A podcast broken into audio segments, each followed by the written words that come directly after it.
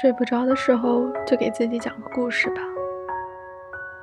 当我还只有六岁的时候，在一本描写原始森林的名叫《真实的故事》的书中，看到了一幅精彩的插画，画的是一条蟒蛇正在吞噬一只大野兽，页头上就是那幅画的摹本。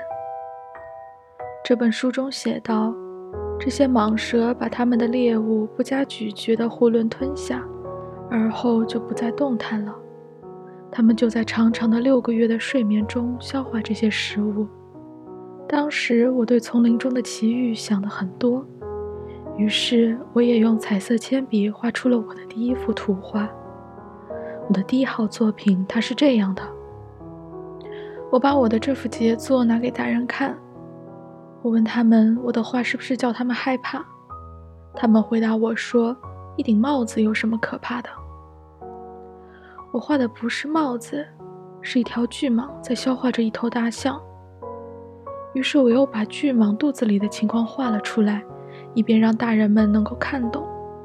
这些大人总是需要解释。我的第二号作品是这样的：大人们劝我把这些画着开着肚皮的或闭上肚皮的蟒蛇的图画放在一边。还是把兴趣放在地理、历史、算术、语法上。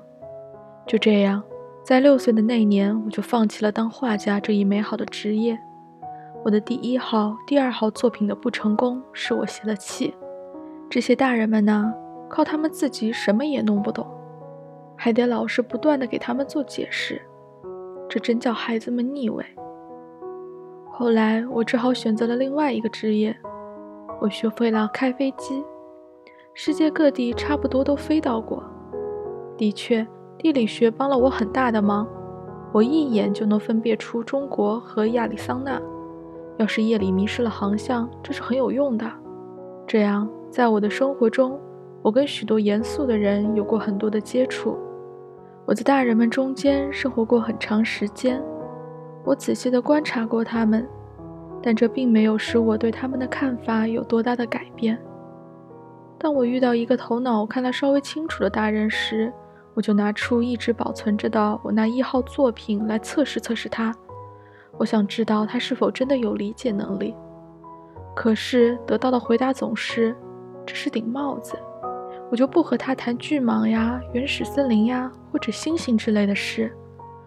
我只得迁就他们的水平。和他们谈些桥牌呀、高尔夫球呀、政治呀、领带呀这些。于是大人们就十分高兴能认识我这样一个通情达理的人。我就这样孤独地生活着，没有一个能真正谈得来的人。一直到六年前在撒哈拉沙漠上发生的那次事故，我的发动机里有个东西损坏了。当时由于我既没有带机械师，也没有带旅客。我就试图独自完成这个困难的维修工作，这对我来说是个生与死的问题。我随身带的水只够饮用一星期。第一天晚上，我就睡在这远离人间烟火的大沙漠上。我比大海中浮在小木牌上的遇难者还要孤独得多。而在第二天拂晓，当一个奇怪的小声音叫醒我的时候，你们可以想见。我当时是多么吃惊！这小小的声音说道：“请你给我画一只羊好吗？”啊，给我画一只羊！当一种神秘的东西把你镇住的时候，你是不敢不听从它的支配的。在这旷无人烟的沙漠上，面临死亡的危险的情况下，尽管这样的举动使我感到十分荒诞，我还是掏出了一张纸和一支笔。这时，我却又记起，我只学过地理、历史、算术和语法，就有点不大高兴地对小家伙说：“我不会画画。”他回答我说：“没有关系，给我画一只羊吧。”因为我从来没有画过羊，我就给他重画我所仅仅会画的那两幅画中的那幅闭着肚皮的巨蟒。不不，我不要蟒蛇，它肚子里还有一头大象。我听了他的话，简直目瞪口呆。他接着说：“巨蟒这东西太危险，大象又太占地方。我住的地方非常小，我需要一只羊，给我画一只羊吧。”我就给他画了。他专心地看着，随后又说：“我不要，这只羊已经病得很重了，给我重新画一只。”我又画了起来。我的这位朋友天真可爱的笑了，并且客气地拒绝道：“你看，你画的不是小羊，是头公羊，还有犄角呢。”于是我又重新画了一张。这幅画同前几幅一样，又被拒绝了。这一只太老了，我想要一只能活得长的羊。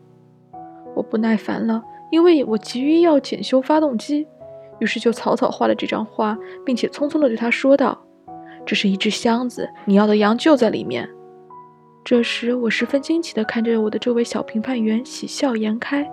他说：“这正是我想要的。你说这只羊需要很多草吗？”为什么问这个呢？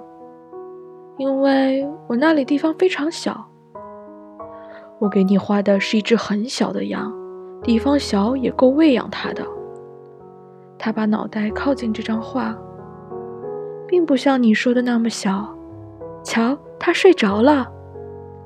就这样，我认识了小王子。